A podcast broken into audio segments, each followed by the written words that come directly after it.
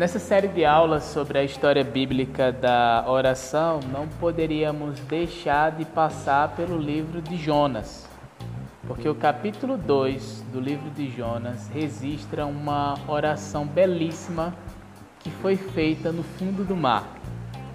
E Deus ouviu essa oração. E essa oração é muito importante para que entendamos até a mensagem do livro de Jonas como um todo. Então vamos prestar atenção nesse texto. Vamos abrir a nossa Bíblia em Jonas, capítulo 2.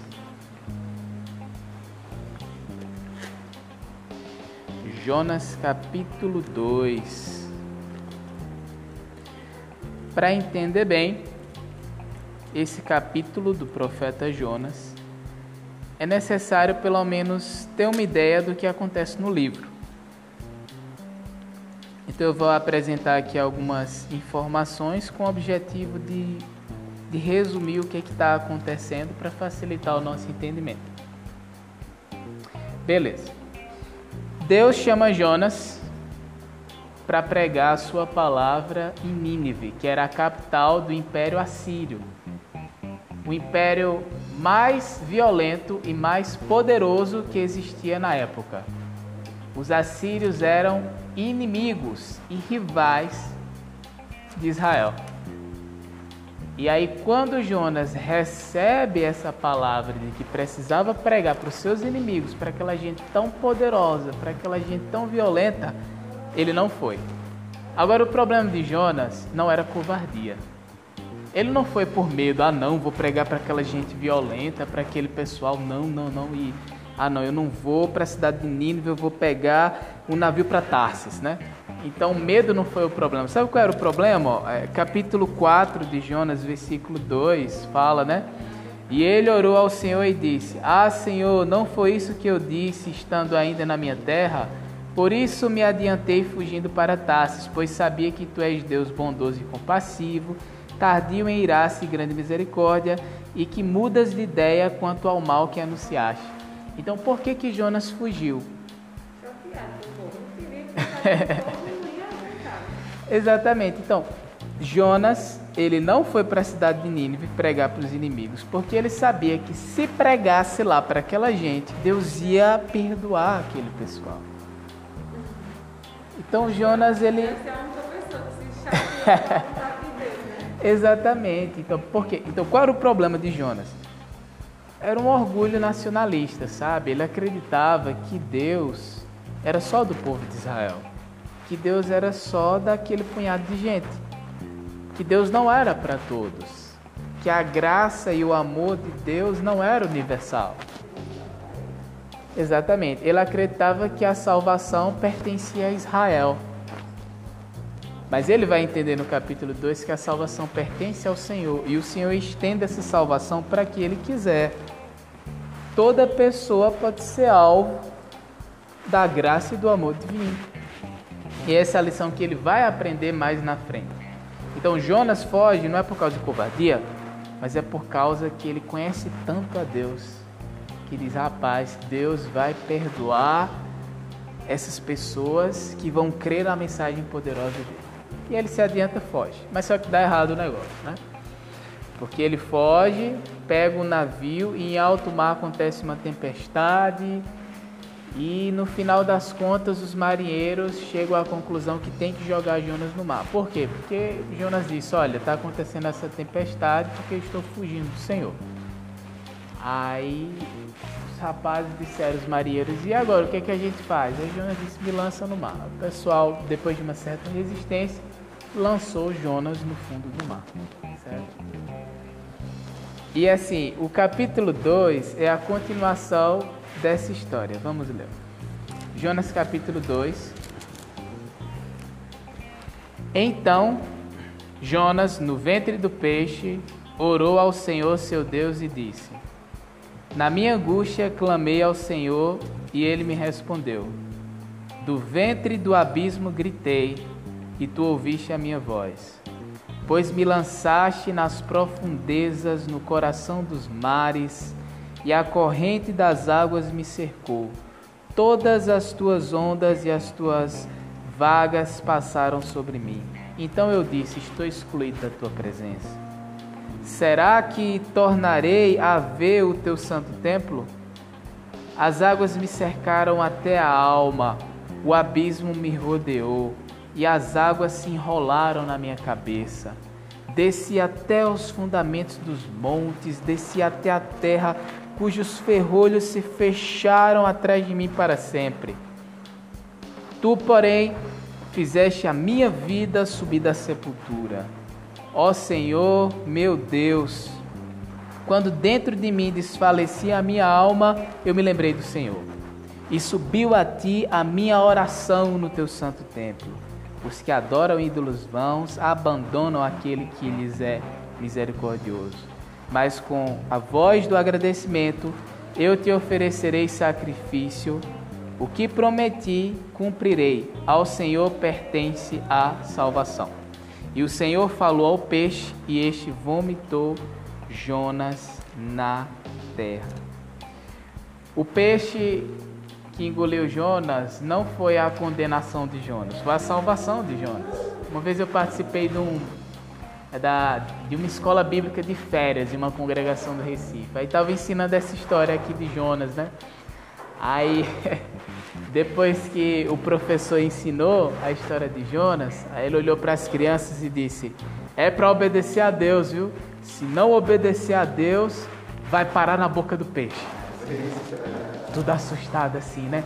Aí depois tinha uma, um peixe assim, bem grandão de, de cartolina, é, e com a boca aberta, e era para as crianças tirar foto ali na boca do peixe, né? Quem quer ir para a boca do peixe para tirar foto? Nenhuma criança foi, né? Mas assim, as pessoas pensam que o peixe que engoliu Jonas é, foi a condenação, mas na verdade foi a salvação de Jonas. Jonas foi lançado no alto mar, no meio de uma tempestade, nas profundezas do oceano. Ele não tinha chance nenhuma de sobreviver. Mas aí, enquanto ele ia afundando, e preste atenção nessa oração que foi feita, é, é, apesar dela ser feita no ventre do peixe, revela que Jonas estava orando enquanto ia afundando. Ele ia afundando, as algas iam se enrolando no pescoço dele, ele ia descendo sem esperança e disse para si mesmo: Agora estou excluído da presença de Deus. Mas enquanto ele ia afundando, ele clamou ao Senhor. Ele achou que Deus poderia ajudá-lo de alguma maneira. Aí veio o peixe e engoliu Jonas. Né? E aí no ventre ele faz essa oração belíssima, entende que ao Senhor pertence a salvação. E aí o que, que acontece? O Senhor falou ao peixe e o peixe vomitou Jonas na terra e ele prega em Nínive, o pessoal se arrepende e ele fica com raiva porque a pregação dele dá certo. e é, exatamente. E no fim do livro é ele entrando num diálogo com Deus. Ele diz: Olha, eu estou com tanta raiva a ponto de morrer.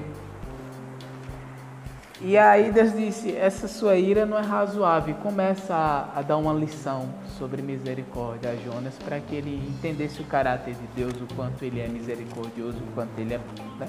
E aí acaba o, o livro de, de Jonas. Ah, queria levantar alguns detalhes importantes aqui do capítulo 2. O primeiro deles é que esse é o único capítulo do livro de Jonas que está escrito em forma de poesia. Eu não sei se a Bíblia de vocês nota isso. É, mostra, mostra assim tua Bíblia, Pedro, para eu saber. Assim. Desse lado, lá em Jonas, Jonas capítulo 2.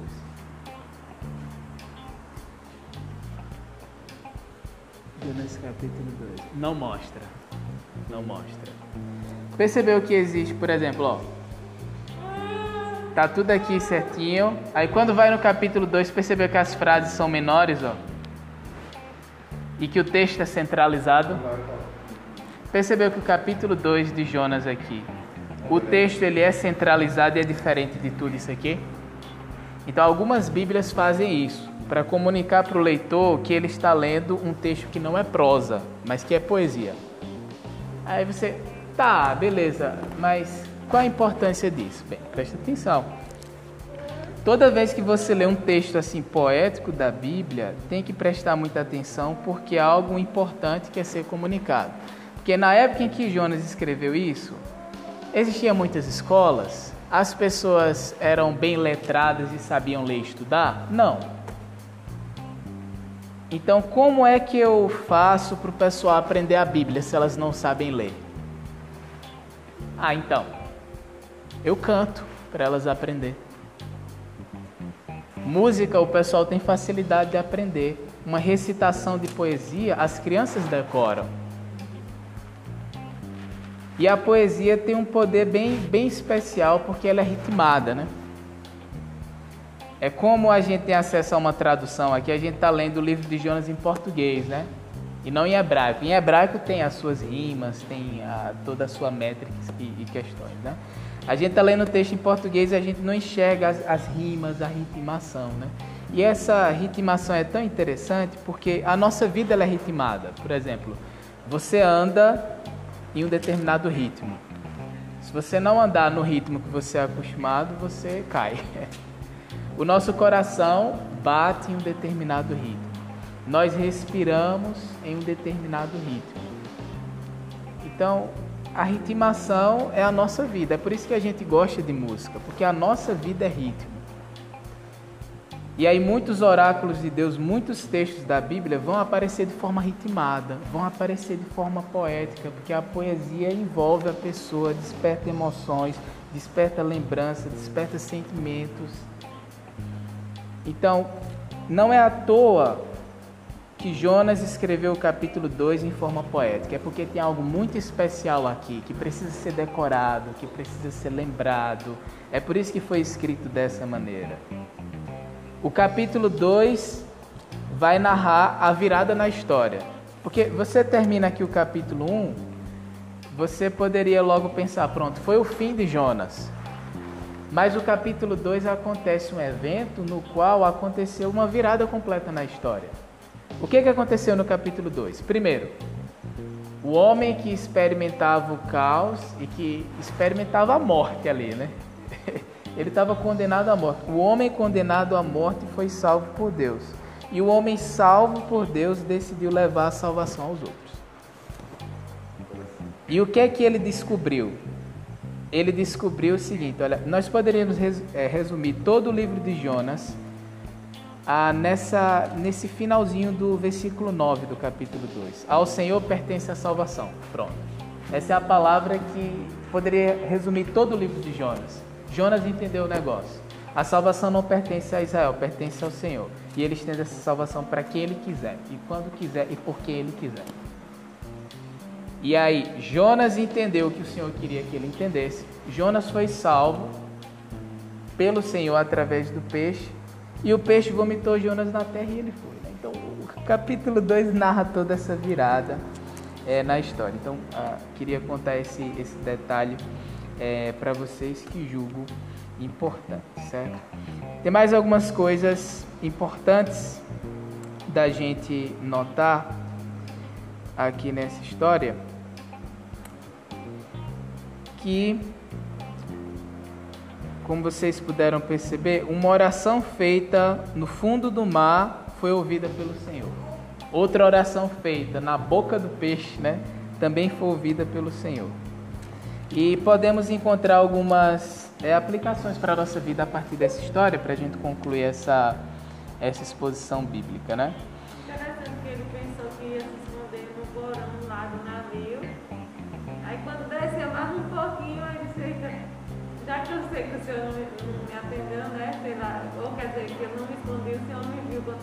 Lá. Aqui certamente o senhor está me vendo. Exatamente. É. Ele aprende essa, essa lição de que ninguém pode se ausentar do Espírito, né? Se suba aos céus, lá estás. Se desço, se arrumo a minha cama no mais profundo abismo, lá estás também, né? E Jonas com certeza é, aprende essa lição. pois é. Então, veja bem. Quem é Deus no livro de Jonas? Porque o livro de Jonas, não se engane, foi escrito para apresentar o Senhor. Todo o livro da Bíblia, todos os 66, foram escritos para falar sobre Deus, não foi para falar sobre outra coisa. Então, quem é Deus no livro de Jonas? Olha, de acordo com o capítulo 2, Deus é aquele que age no momento certo. Jonas estava perdendo fôlego, já ali nas profundezas do oceano, estava condenado à morte. Mas Deus é aquele que vem e age no momento certo, no momento que o homem precisa. Deus controla a história. O homem faz planos, mas tudo acontece do jeito do Senhor. Quais eram os planos de, de Jonas? Para Tarsis. Vou para aquela cidade. Então, ele planejou isso. Mas tudo aconteceu de que forma? Do jeito do Senhor. O Senhor queria que ele fosse para onde? Para Nínive. E ele acabou indo para Nínive. Então, o Senhor é aquele que age no momento certo, é aquele que é soberano, é aquele que controla a história para que a sua vontade aconteça. Outra coisa que podemos também aprender sobre o Senhor. Deus é aquele que salva um, para através de um salvar muitos.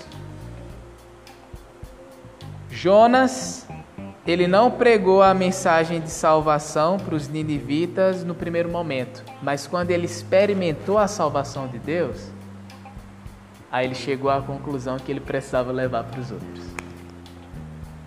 Então, só quem experimenta a salvação é quem se vê na necessidade de levar para os outros. Já assistiram aquele filme Até o Último Homem, né?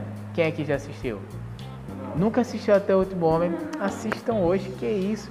É o melhor filme gospel que já foi produzido, assim. Você já assistiu Quarto de Guerra?